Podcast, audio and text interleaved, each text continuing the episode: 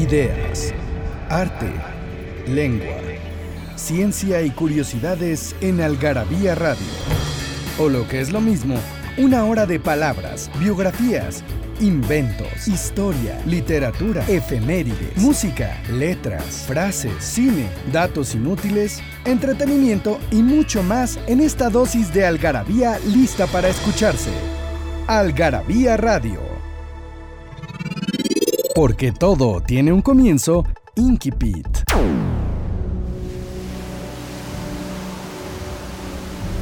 Azules como acero y ligeras, Movidas por un viento contrario suave y apenas perceptible, las ondas del mar Adriático habían corrido al encuentro de la escuadra imperial, mientras ésta se dirigía hacia el puerto de Brindisi, dejando a la izquierda las chatas colinas de la costa de Calabria que se acercaban poco a poco.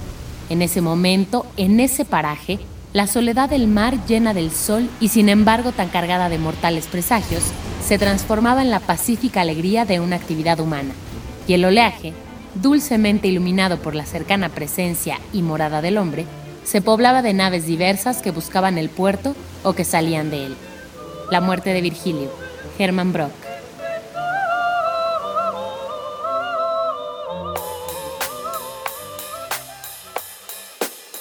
Hola, ¿cómo están?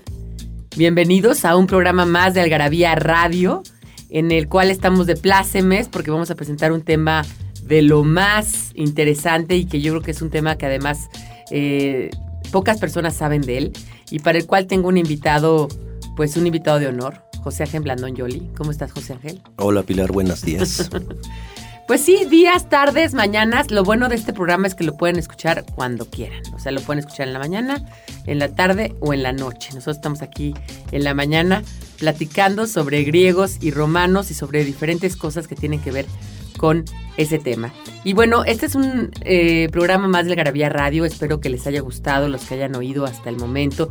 Si es el primero que oyen, pues qué bueno que lo escuchen con atención, que le pongan atención a lo que estamos platicando, a los regalos que damos, a las palabras que presentamos, a las pequeñas minisecciones que presentamos en el programa.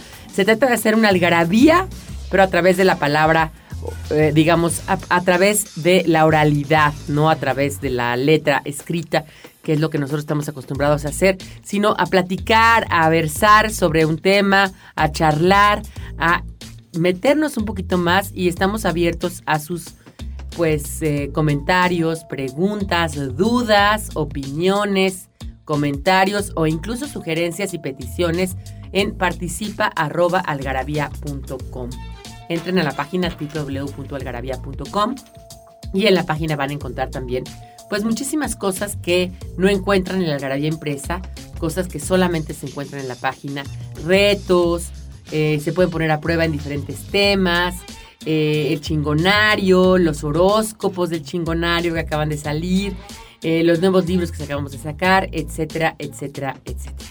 Y bueno, vamos a empezar a platicar con José Ángel. ¿Te consideras experto en el tema? ¿Te gusta? ¿Cómo te adentraste en los griegos y en los romanos? Yo creo que, bueno, yo, soy arquitecto, entonces en la, escuela, aunque nosotros ya entramos en una, no era crisis, pero sí nosotros heredamos en arquitectura el movimiento moderno que se oponía a todos estos movimientos eh, clásicos de, la arquitectura que era Grecia y Roma.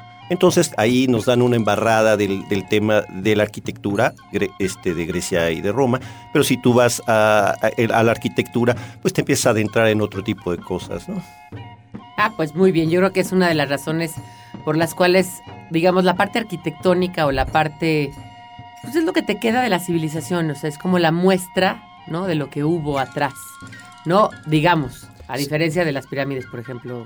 Sí, tú visitas una iglesia y no y nada más que yo eh, la semana pasada estuve en Yacapixtla y lo primero que hice es visitar el, convento agustino. Y entonces te encuentras con ese tipo de arquitectura, aunque ya con, con características propias en el caso de las capillas abiertas y capillas posas, pero entonces empiezas y te encuentras, aunque aunque no me gustó del todo porque estaba muy deteriorado y poco cuidado y se ve que en el siglo pasado, en el siglo XX, fue eh, robado todo el arte, saqueado, todo el arte de los retablos, aunque había eh, aunque había un, eh, un baldaquino este, neoclásico de mala calidad, pero que, que, que finalmente es arquitectura clásica, ¿no? basada en, en estas este, eh, columnas, entablamentos griegos y que luego los, los romanos lo adoptaron. Exacto. Bueno, pues vamos a un, a un corte, vamos a platicar sobre la palabra filosofía y regresamos.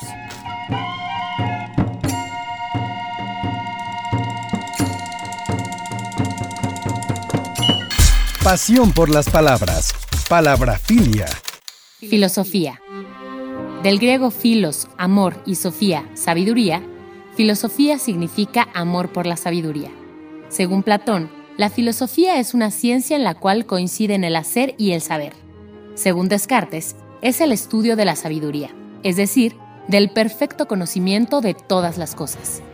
En una acepción mucho más práctica y cercana, dictada por María Moliner, la filosofía es el nombre genérico aplicado a los razonamientos encaminados a explicar la naturaleza, relaciones, causas y finalidad del mundo físico más allá de lo perceptible. El origen del término como tal se atribuye a Pitágoras, quien, se cuenta, al ser calificado como sabio, corrigió al calificador y se autodefinió como filósofo, un amante o aspirante a la sabiduría.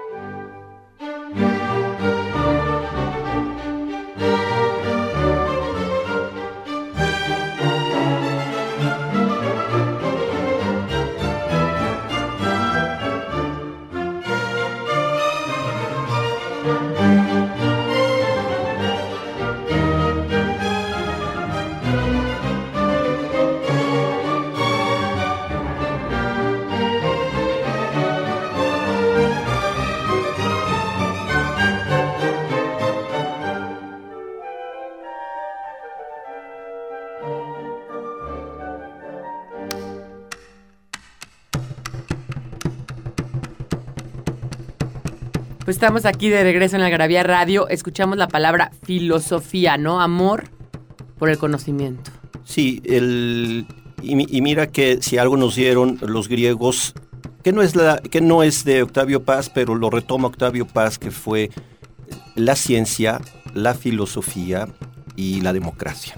Son tres, tres grandes eh, temas que, Occidente, que es heredero Occidente de parte de, eh, la, antigüedad. griega y romana. Así es, así es. A ver, vamos a ponerlos en parte. La, la, primera dijiste la filosofía, que es de lo que estábamos hablando, el amor por el saber. O sea, el preguntarse cosas sobre lo que somos, sobre lo que nos rodea, ¿no? Eh, internarse en ese conocimiento del, desde lo físico a lo metafísico, ¿no?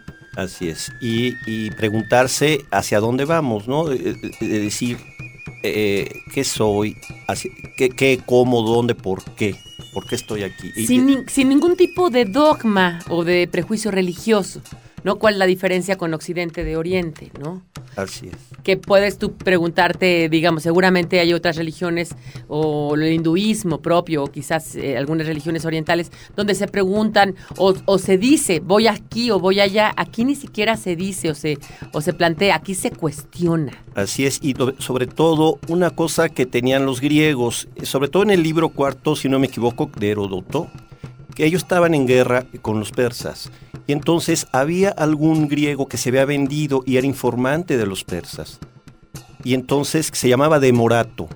Y entonces él le dice, los griegos no desconfía, porque los griegos son una nación que no le obedecen a uno solo, en este caso que era el tirano persa, sino que tienen otra ley más importante, que es la ley. Es el temor a la ley. No, no a una persona, sino a la ley. A, la ley. Entonces, y además... Ahí estaría el punto de la democracia. Sí, y además hay otra cosa, dice, temeles porque, porque eh, no, se, no, se no se apantallaban con el oro, el lujo y la vestimenta del, del, tirano, sino que Grecia era una región, o todas estas este, naciones-estado que eran los pueblos helenos, porque Grecios, los, este, Grecia se lo pusieron los romanos, eran no había una abundancia de recursos. Entonces eran, hay una palabra en, en, griego que es la ibris, que es la, la, desmesura. Ellos vivían con una mesura tremenda. Entonces aprendían... A... No era un imperio lleno de, de, fastuosidad y de oros de un emperador que tiraba... Y cuando lo tenían, lo criticaban. Porque estaba el famoso tirano de Siracusa, eh, Dionisio, tirano de Siracusa, que lo ridiculizaban y que, y, por ejemplo, el caso de los cínicos, el, caso de Diógenes, que ridiculizaba al emperador y le hablaba de tú a Alejandro.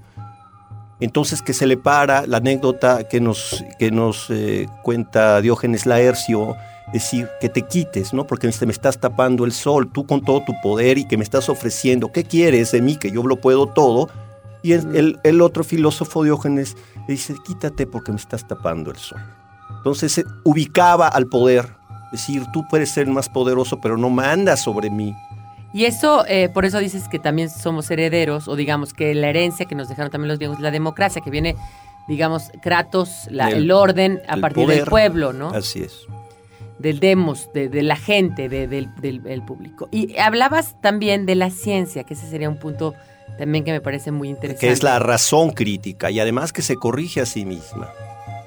Y que se van corrigiendo y corrigiendo y corrigiendo. Y, y bueno, ya en la Edad Media hay una, hay una frase de Bernardo, no sé si es Bernardo de Chartres, pero dice, somos gigantes en hombros de enanos. Quiere decir que nosotros acumulamos el conocimiento y no partimos de cero, sino ya todo lo que está guardado, de ahí nacemos otra vez y todo ese acervo de, conocimiento, de ahí nos paramos y volvemos a, evolucionar o a cambiar, pero siempre a partir del conocimiento ya acumulado. Exactamente, exactamente. Ah, estoy leyendo un libro de Michael Shermer, que es uno de los escépticos más, te, lo, voy a, te lo voy a prestar después o te lo voy a regalar, se llama Why People eh, eh, Believe Weird Things, ¿no? ¿Por qué la gente cree en muchas cosas? Entonces, desde Habla desde las religiones, el chamanismo, los fantasmas, los horóscopos, tal. Y lo que dice él es que eh, de alguna manera Oriente, ¿no? Eh, frente a Occidente, siempre eh, estableció su poder en la teología, digamos, en, los dioses, en las creencias. Pues ya a ti te iba muy bien en una cosecha porque el día anterior había habido un eclipse y al día siguiente habías cosechado bien por forma casual, de repente se daba un decreto que entonces los eclipses traían buenas. Y esas cosas son muy comunes en la mente humana. Él dice que la mente humana, el cerebro del Homo sapiens, empezó a configurarse de tal manera que siempre buscamos eh, efecto causa. Y eso nos hace tener creencias falsas. Primero, rechazar verdades y segundo, creer cosas que no son ciertas. ¿no? Ambas cosas son diferentes, aunque parecidas. Es diferente rechazar una verdad a creer una cosa que no es cierta. Entonces, dice él que solamente la ciencia, ¿no? Te puede dar, aunque no es infalible, pero te puede dar un conocimiento que esté, digamos, eh, eh, anclado en la verdad o en lo, en lo que sí se puede comprobar teóricamente, metódicamente. Así es, el, método, el método, ¿no? y bueno, eso viene desde, yo creo que de los presocráticos, luego Sócrates, Platón, eh, eh, Aristóteles, que tratan de organizar y explicarse el mundo. Si quieres, ahorita que volvamos, platicamos un poco de esto ya de los, de los presocráticos y socráticos. Vamos a un corte, vamos a regalar, es muy importante. Vamos a regalar 30 eh, paquetes de revistas a la persona que nos digan ¿Qué contenía los maquillajes que se usaban en la antigua Roma y por qué eran tan peligrosos? La gente sí se maquillaba, pero ¿por qué eran tan peligrosos? A las primeras 30 personas que nos contesten a participa.algarabía.com.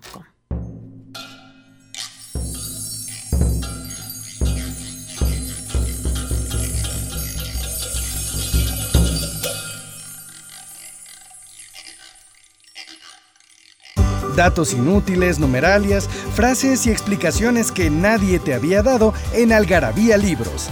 Aquí cabe lo que no cabe en otras partes, el origen de las letras, palabras y lenguas, la ciencia y la historia explicada para todos, nuestros vicios y los mitos que nos rodean. Encuéntranos en redes sociales como Algarabía Libros. Frases que hicieron historia. Aquel que quiera dar poco no debe pedir mucho. Proverbio latino.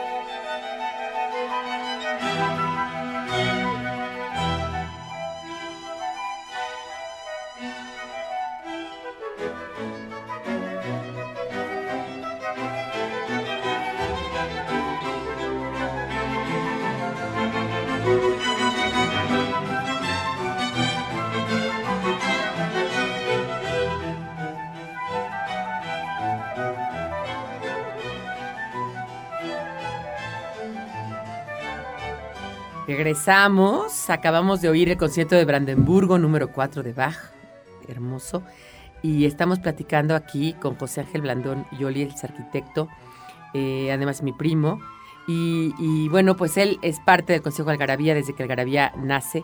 Y estamos platicando sobre griegos y romanos porque, bueno, yo no conozco a nadie que sepa más del tema que él. Pero estabas platicando un poco de los presocráticos y de los socráticos y cómo nace esta idea de la ciencia.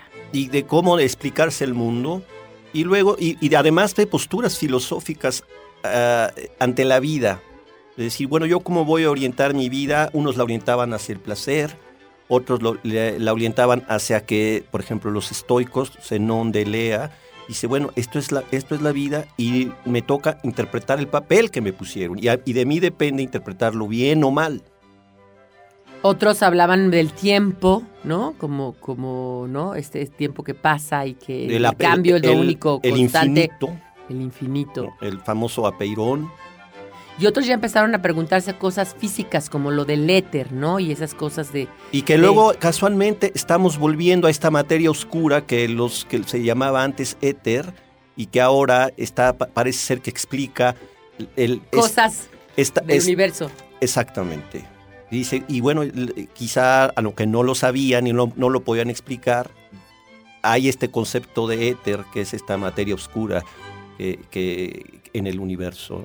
Entonces, digamos, eh, lo, que, lo, que, lo que de alguna manera estás planteando y que se plantea por todos los conocedores es, si no hubiera existido esta antigüedad clásica, Occidente no existiría. O sea, la idea de Occidente como es Occidente está fraguada un poco en ellos. En ellos y también basada por la, la, la cultura judio-cristiana, que también los, los, eh, los eh, Santo Tomás y los neoplatónicos, todos, se basa mucho en, en, en estas ideas del, del, uno famoso de los neoplatónicos, uh -huh. que es un Dios único, pues que coincide también con el, con el Jesucristo y el Dios Padre que es único. ¿no? La Trinidad que es una sola persona, ¿no? Este, no en tres o ese tipo de cosas que...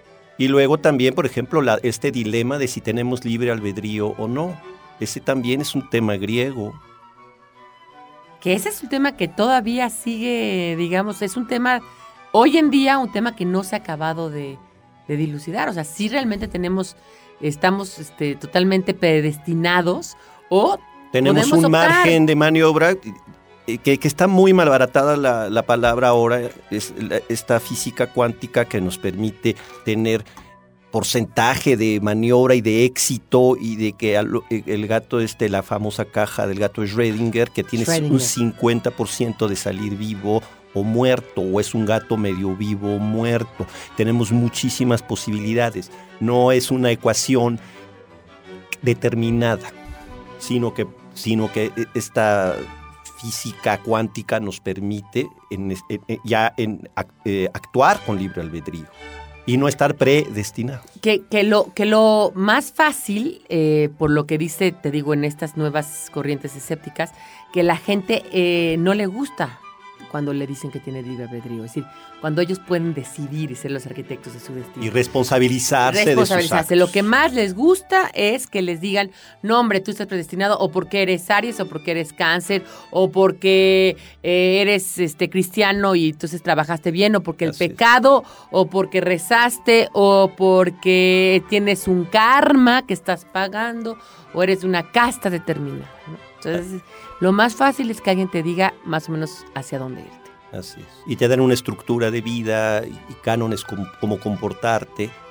Y entonces pues ya te, das una, una, certeza, ¿no? Te das a que acogerte inclusive en las cosas de vida y muerte. Entonces yo me acojo a mi religión, rezo, hay un premio, somos expulsados del paraíso, venimos aquí a penar y hay una redención. Su accidente es la mezcla de estas dos partes, así ¿no? Es, Desde una parte más, más, digamos, escéptica y más, más científica y más fraguada en la razón, y la otra parte que tiene que ver con todo lo demás, ¿no? Con, con, la religión y con esa religión además, que es una religión de premios y castigos, una religión donde está basada en un poco en la culpa, en el pecado, etcétera, etcétera. Pero bueno, decías también que dentro de este, me estabas contando de Antígona, de, de un texto que estabas leyendo ahora. Sí, es un libro de George Steiner, él, él nació en, en, París, es actualmente ciudadano americano, escribe en, New Yorker. Y entonces él... Y además sabe muchísimo de antigüedad clásica. Él dice que no domina el griego, pero, pero se ve que, que analiza el texto verso por verso y lo que quiere decir. Entonces, el mito de Antígona es... Antígona es hija de, de Edipo. Edipo tuvo cuatro hijos, dos hombres y dos mujeres. los, los, hombres son eh, Eteocles y Polinices, las mujeres Antígona e Ismene. Entonces, después, después de, la, de, la muerte de Edipo, se, queda gobernando temas, eh, Tebas, el, tío de, de, los sobrinos estos, Polinices y Eteocles, deciden turnarse el poder, Eteocles primero, Polinices después, Eteocles no cumple, pelean los hermanos, mueren en la lucha, los dos se matan, se quedan insepultos los cadáveres, viene en, el, en los griegos, para los griegos tienes que hacer un rito mortuorio y quedar sin, sin enterrarte a, que eres presa de perros, etcétera, etcétera. Es un especie, Varios días, digamos. Sí, como es sacrilegio. Entonces, Antígona comete el sacrilegio de enterrar a su hermano. Polinices es condenada a ser enterrada viva por su tío Creonte. Entonces ahí se desata esta confrontación entre la ley del Estado, que es la ley de Creonte, contra la religión y las, y las creencias individuales que todo ser humano tiene. Está lo colectivo contra lo individual. Mi moral particular contra la moral del Estado, el bien del Estado. Y entonces está, además, Creonte viejo, Antígona joven, los viejos contra los jóvenes, los hombres contra, contra las mujeres. Así es, quizá puede ser una de las primeras pugnas feministas que hay. Sí, sí, sí. Entonces es, es un mito clásico y, además eh, lo que llamaban los griegos el ethos, que son las costumbres, que son lo que gobernaba la ciudad, contra el patos, que era tu sentimiento y tus creencias individuales. El etos y el patos. contra el patos. Así Entonces ya está en, esta, ya está en Antígona toda esta, confrontación del poder contra el particular. No, y algo interesante que es la mujer, ¿no? Ya, ya digamos perfilada como una persona que, que tiene voluntades, que pueden hacer, o sea, no, no como un elemento más dentro de una Digo, eso no se hubiera visto dentro de un texto de esa época chino. Y además que generalmente la obra acaba eh, con que el, este, estos, no sé por qué los griegos tenían cierta esta figura de que el, el, el, que les decía su futuro siempre era ciego. Un Tiresias les dice, deja que Antígona entierre a, a sus muertos, en este caso a Eteocles, no la condenes porque te vas a traer mal para tu país, para este caso para Tebas. Y entonces, finalmente ya es demasiado tarde cuando Creonte decide. Entonces ya Antígona ya está muerta. Su novio, que era hijo de Creonte, su primo, era eh, Hemón, también se, suicida. Es una tragedia en la que además le va a acarrear males. Es de Sófocles, ¿no? Es de Sófocles, Antígona. Y entonces este, este mito de Antígona lo analiza Steiner desde las posturas de Hegel y de Schlegel y todo esto. Y está, es, un, es muy duro, muy árido el libro, porque tienes que ir casi leyendo, el, tienes que leer otra vez. Leer otra vez Antígona. Y ver... Verso por verso. Versos por versos, qué es lo... Pero hay, por, por ejemplo, Creonte tiene una patada y que es muy importante.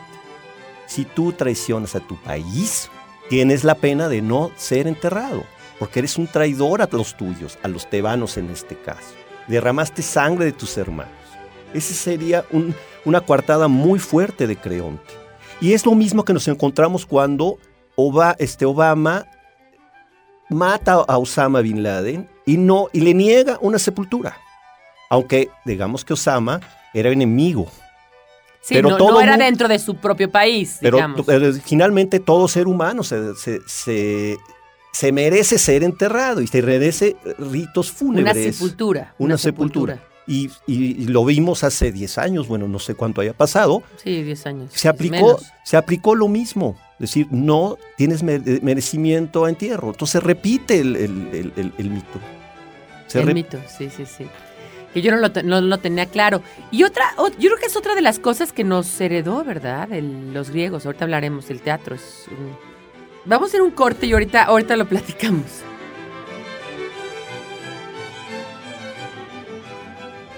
En Algarabía Shop nos hicimos de palabras y se las pusimos a todo lo que pudimos.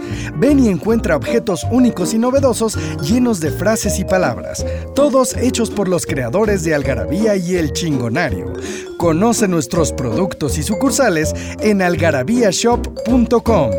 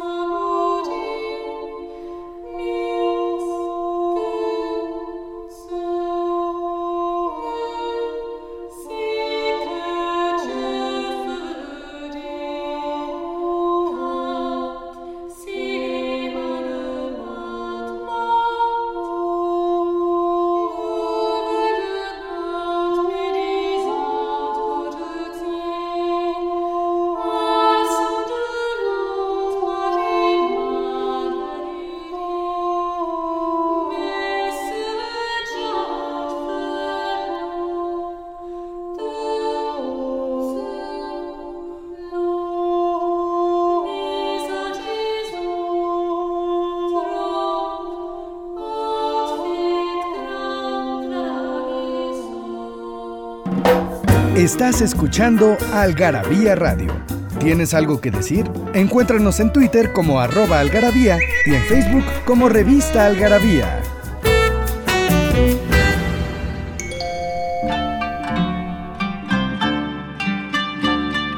Estamos eh, aquí en Algarabía Radio practicando con, con José Ángel Blandón sobre ahora la tragedia de Antígona y el teatro griego. Pero bueno, eh, decías tú que un poco la, la herencia también de Occidente del teatro, ¿no? De la idea, bueno, del teatro, no, no tanto del teatro, sino de todas estas figuras dentro del, bueno, además del teatro como, como esquema, el coro, la manera en que estaba dando el teatro, la versificación, la poética y la retórica, que son herencia totalmente griega. Pero no solamente eso, sino el, el- los, tú dices, eh, prototipos, estereotipos, digamos, que ha heredado Occidente, ¿no? Sí, por ejemplo, la figura. Cuando, cuando nosotros vemos a Hamlet, estamos heredando también de los griegos este mito, esta tragedia que es la Orestiada. Entonces es, es- se repite otra vez de que yo maté a mi madre porque había matado a mi padre, ¿no? Bueno, el mito es, o el Rey León famoso, es, la- es el mismo, el mismo este, drama de Shakespeare o de Orestes. el, el, el- Rey León es, obviamente, Hamlet, ¿no? Así es. Entonces es- son mitos que se repiten. Y hablando tú de teatro y de todos estos divertimentos, pues también está el circo, el famoso circo.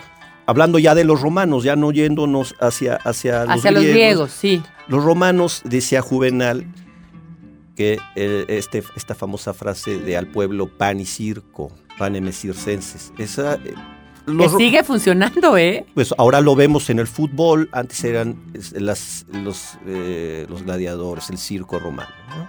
Es otra, yo creo que es otra de los que nosotros identificamos como totalmente y netamente romano. Es la Pero figura lo del tenemos un poco te- tergiversado por el cine, ¿no?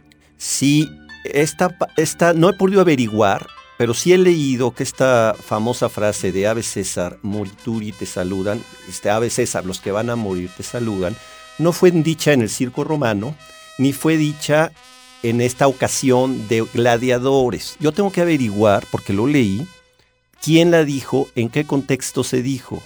y entonces Hollywood toma esa frase de que Ave César, los que van a morir te saludan, y, y la pone en Hollywood. Ajá.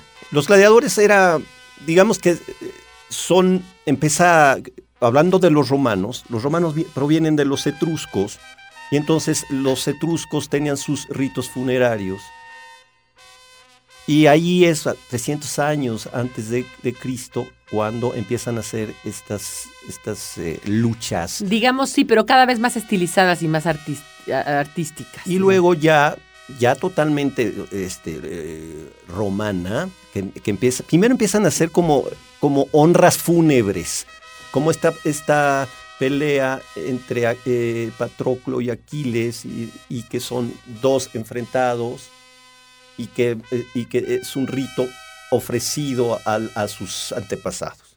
Pero luego empiezan, esto empieza quizá en, el, en los 300 antes de Cristo, pero ya por lo, por lo menos en el 260, 264 por allí, ya empiezan a hacerlo después ya no directamente relacionado con las honras fúnebres, sino, aunque fueran en honor aparente para sus, para sus muertos, ya para, para, para hacer, si no divertimento, Entretenimiento del pueblo, ¿no? Sí, era un poco y de los propios...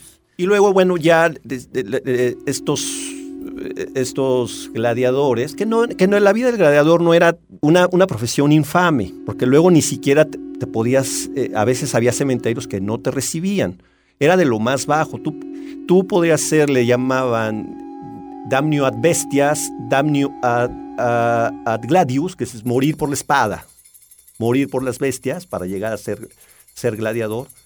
O, eh, o morir en el, en el circo. Que había graduaciones. ¿Cómo se hacían, este, cómo se hacían de, de, este, de esta carne de circo? Pues por sus guerras. O sea, yo apres, apresaba, apresaba a este. Prisioneros de guerra. Estos estaban condenados a, al circo. Pero también, si tú eres un criminal, entonces estabas también eras carne de circo. Y dime una cosa, ¿un gladiador tenía que tener una preparación? Eh, sí, sí, sí, sí, sí. Ellos, ellos se asociaban o se, inscribían en lo que llamaban el, un ludus, que lo, lo regenteaba un lanista. Entonces ellos, ellos peleaban tres, cuatro veces al año, no cada domingo, y tenían una preparación muy, muy dura. No necesariamente tenían que morir en la arena por fuerza, porque había gladiadores que, se, que había una, hay una lápida que dice, bueno, a sus 99 años, es un gladiador que vivió y para, para que ah, murió en la cama, no en la, en la arena. No en la arena, ajá. Entonces había, había clases en, los gladiadores. Tú también, como ciudadano libre, te podrías inscribir y ser eh, un autorutus, ¿no? Es decir, yo quiero ser gladiador. Las condiciones de vida eran, eran de cuartel, no, no tenías libertad y estabas concentrado en, la escuela o en este luz. Para, para, tener que, digamos, prepararte para las veces que tenías que ir al, sí. Así Ahora, siempre tenías que luchar contra animales, no, sí, este, carros, mira, ¿cuál era? El, la cúspide de los gladiadores fue en el reinado de Cómodo, que es hijo de Marco Aurelio, allá por el 180 después de Cristo. Habíamos hablado que desde el 300 ya celebraban. Julio César, para ganarse, como buen demagogo, para ganarse favores, dio peleas o dio, dio peleas de gladiadores. Otorgó, otorgó. Y eran 300, dio 320 parejas de gladiadores, son 720 personas armadas dentro de Roma, un pequeño ejército. Entonces, a, partir eh, del 22, esto fue en el año 65 antes de Cristo. En el 22 que ya había muerto César, Augusto, en época de Augusto, regularon a que, a que nadie podía tener más de 60 parejas de gladiadores en una escuela o ludus. por, razones de seguridad y de, y, de, y de que no te den un golpe de Estado. Claro. Entonces, o sea, como si fuera un ejército, ¿no? Así es. Entonces, dicen que en el año 125, en la época de Trajano o Traiano, como dirían los, los, los romanos, se dieron, pues se dieron 123 peleas, casi un día sí, un día no. Cada tercer día se daba, se daba una pelea entre dos gladiadores, entre no era también había había digamos clases entre los gladiadores. Los que eran eran eh, condenados a la espada, los damnatio ad gladius, los que se enrolaban por voluntad propia, los que eran capturados, digamos que es un ejército bárbaro que se capturó, que los hacen gladiadores, y que eran los gregari que peleaban en conjunto. y, los que, y los que peleaban enfrentados. Pero también no ponían a un gladiador que llevaba 35 peleas contra un novato. Los iban los iban enfrentando, pues digamos que hay, categorías y experiencia, como ahora los, quizá los boxeadores, ¿no? Pero, pero además el, estaba muy, muy reglamentado. Si, tú quisieras, querías un combate a muerte, tenías que compensar al anista, al dueño de, al dueño de la escuela, eh, eh, a, la, preparación, porque pues, era una inversión tener gladiadores. Y luego la famosa escena de me, comentabas hace breves instantes, de las bestias y los gladiadores. Generalmente los esclavos los enfrentaban a las bestias, pero también, en, sobre todo en el norte de África, en Cartago, porque había, había, digamos, materia prima para tener fieras y animales a enfrentarlos, en este caso, en el norte de África, a las sectas cristianas, entonces había material y los Entonces sí es cierto que había cristianos, digamos. Sí, sí, sí, había, sí había. Bueno, vamos a seguir platicando del circo romano y de todo esto. Ahora que volvamos, les recuerdo que las personas que nos digan qué contenían los maquillajes que se usaban en la antigua Roma y por qué eran tan peligrosos, les regalaremos 30 paquetes de revistas Algarabía. ¿Quién dijo que no se puede viajar al pasado? Algarabía para recordar.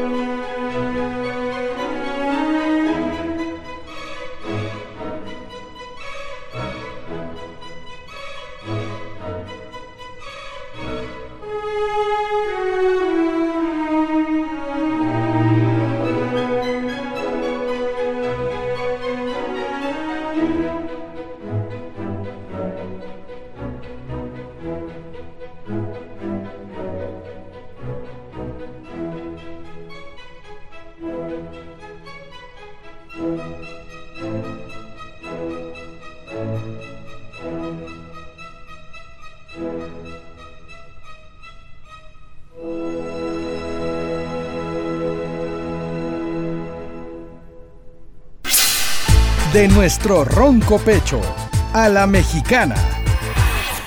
No inventes.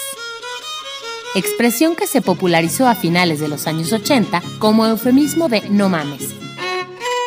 Y al igual que esta, se utiliza como interjección de incredulidad, descrédito, sorpresa o enojo. No inventes, ¿de dónde sacaste ese cuento de que viste un ovni?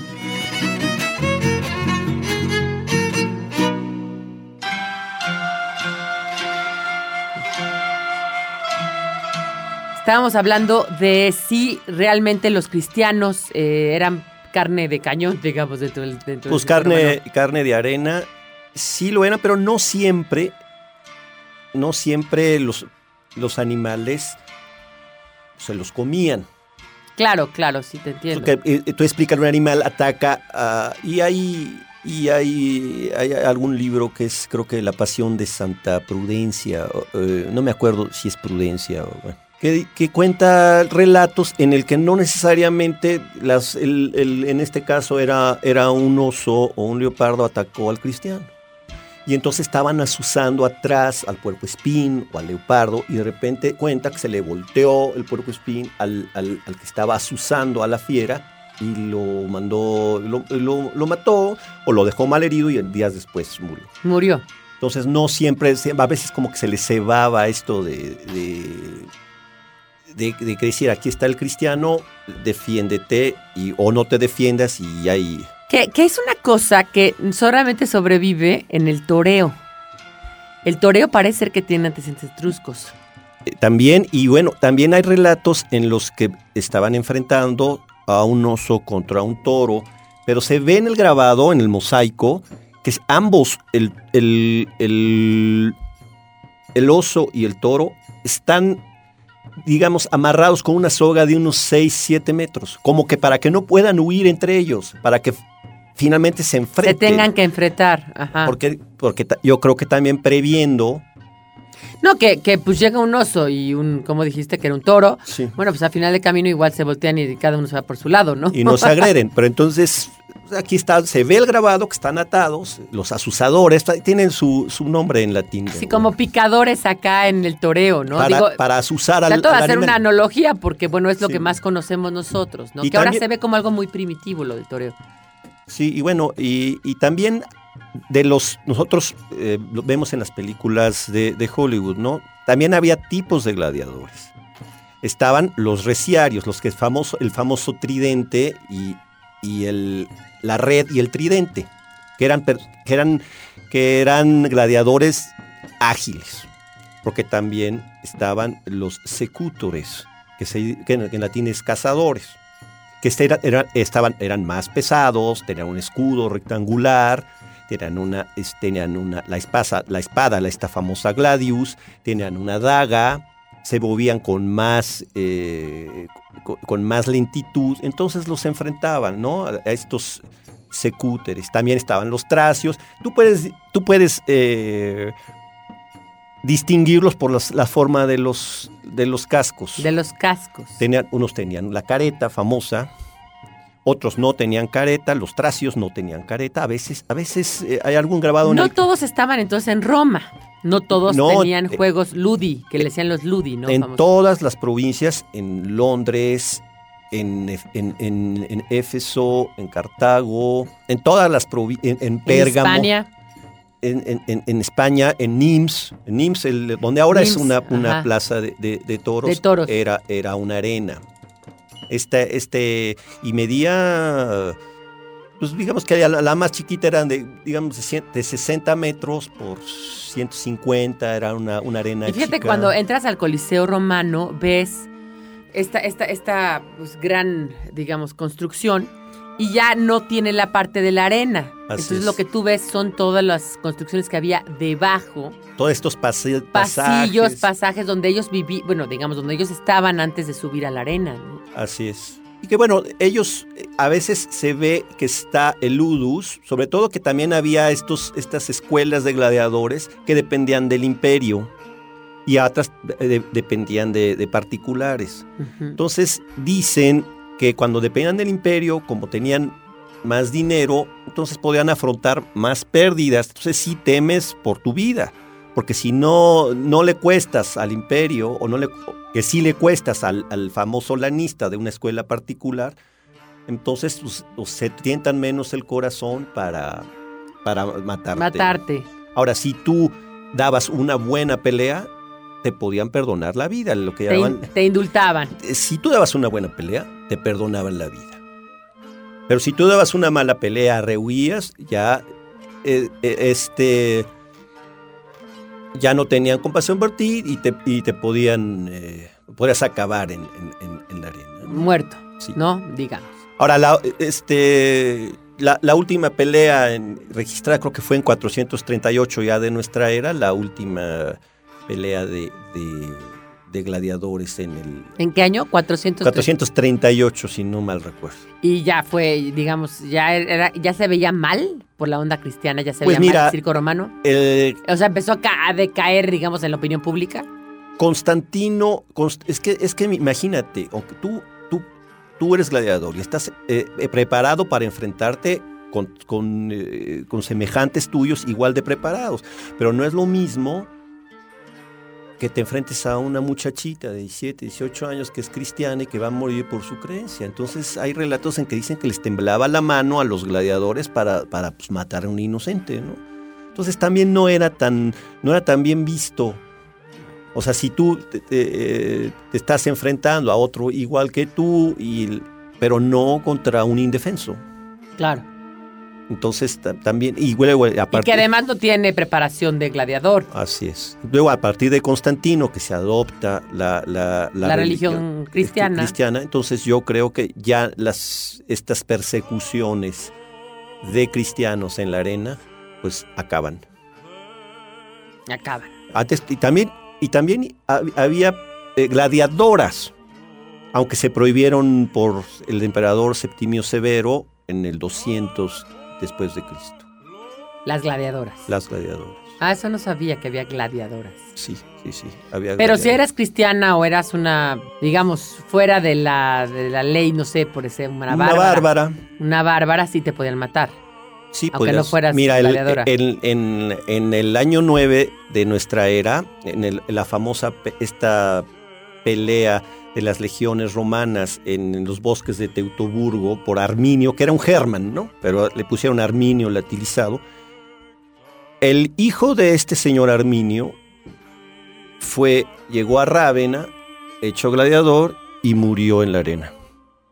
Entonces, eh, también eh, ese es el buen ejemplo de que tú, un, un prisionero de guerra, hecho gladiador y opositor a Roma, y más, porque habían desaparecido tres legiones en, en esa, en, esa, en esa pelea, en esa batalla, que nunca, que hasta las recuperaron, esto fue en el Después. 9, quizá en el año, por los años 50, yo creo, los que, que fue en, en el, en el imperio de, de Claudio. Recuperaron las águilas famosas de las, de las insignias de las legiones. Entonces, eh, pues ser gladiador, bueno, pues ahora lo vemos en la... Y además es, es, un, es un buen tema y vende muy bien por esta famosa... Claro, vende porque es como... Ahora yo lo vi en tu revista, esta, esta encuesta que hicieron a partir de qué película, si Y, y la, la que más era gladiador. Sí, porque también yo La creo nueva. que es un fenómeno también de quién tiene acceso a, a los medios electrónicos de la- para, las, para la pregunta y quién es ahora la Eran más mayoría. jóvenes. y quién es la mayoría y más reciente y más reciente la, la, La la- encuesta. la película, la repiten cada semana en televisión. Esta de que es Ridley Scott. ¿no? Ridley Scott, sí, sí. A mí no me parece buena. Bueno, ahorita vamos a un corte y volvemos.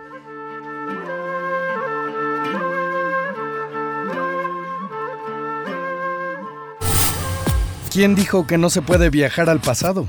Algarabía para recordar. El 15 de diciembre de 1971 se inaugura en la Ciudad de México el Poliforum Cultural Siqueiros, un recinto para la difusión artística cubierto por el arte de David Alfaro Siqueiros. El 25 de diciembre de 1977 muere el comediante británico Charles Chaplin. El 27 de diciembre de 1983, el Papa Juan Pablo II perdona al extremista turco que intentó asesinarlo.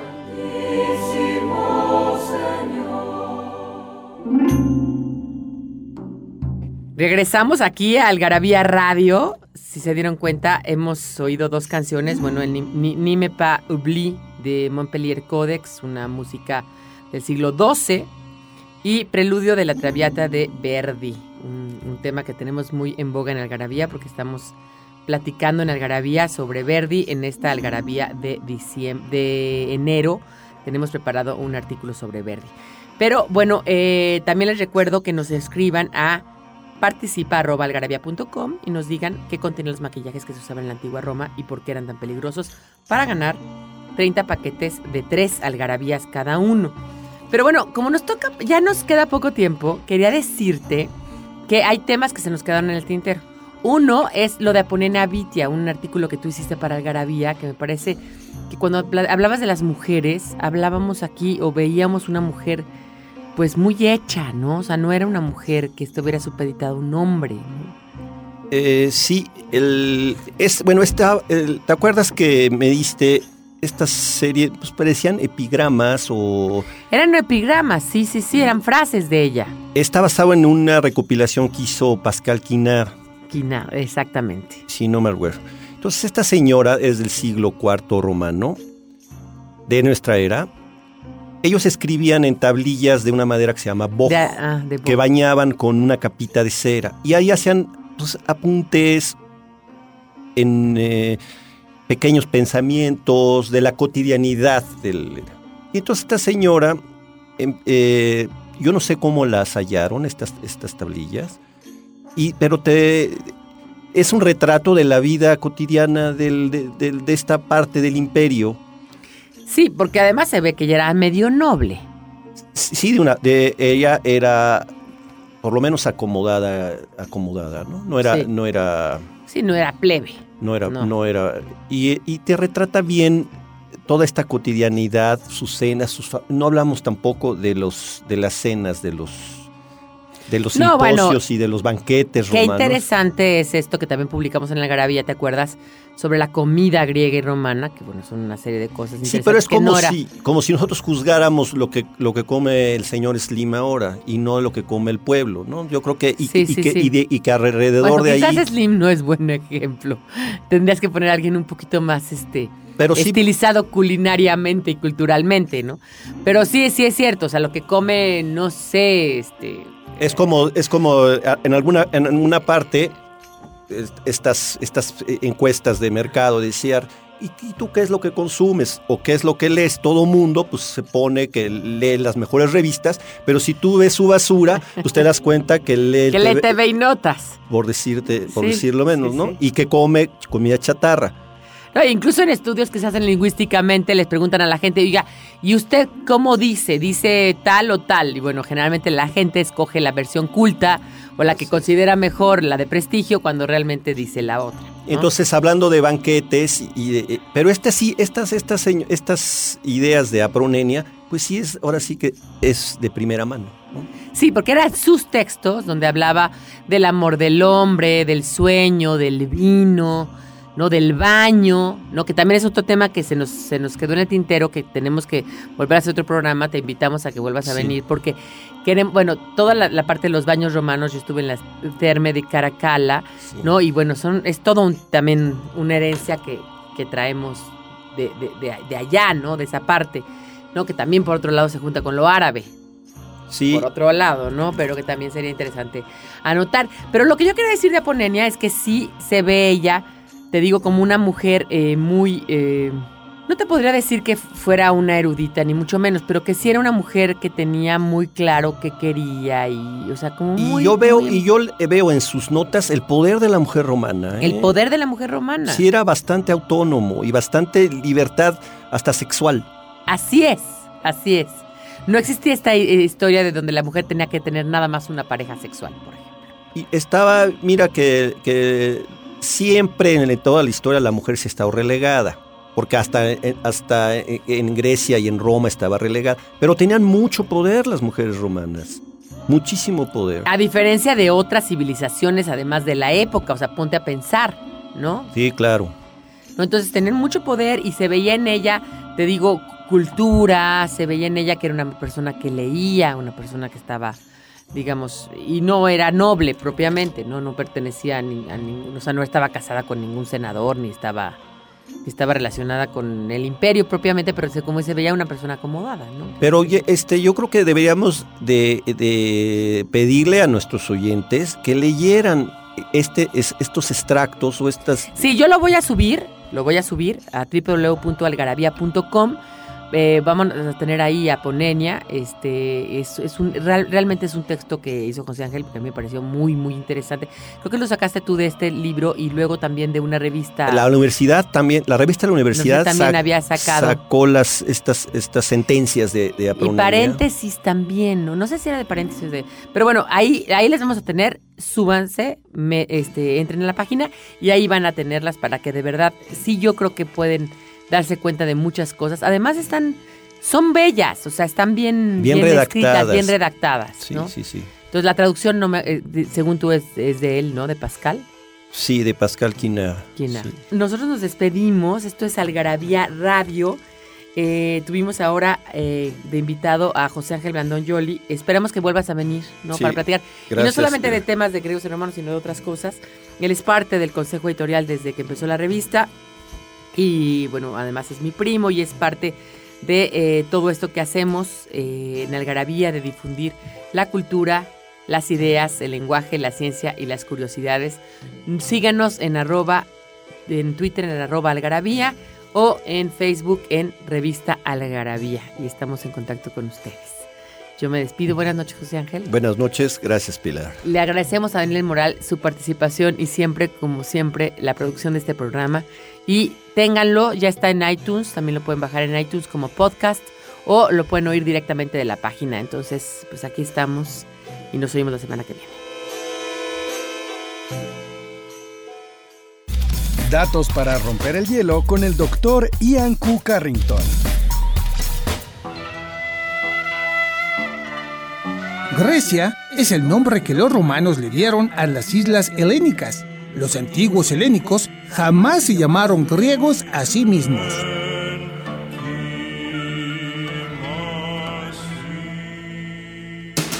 Esto fue Algarabía Radio.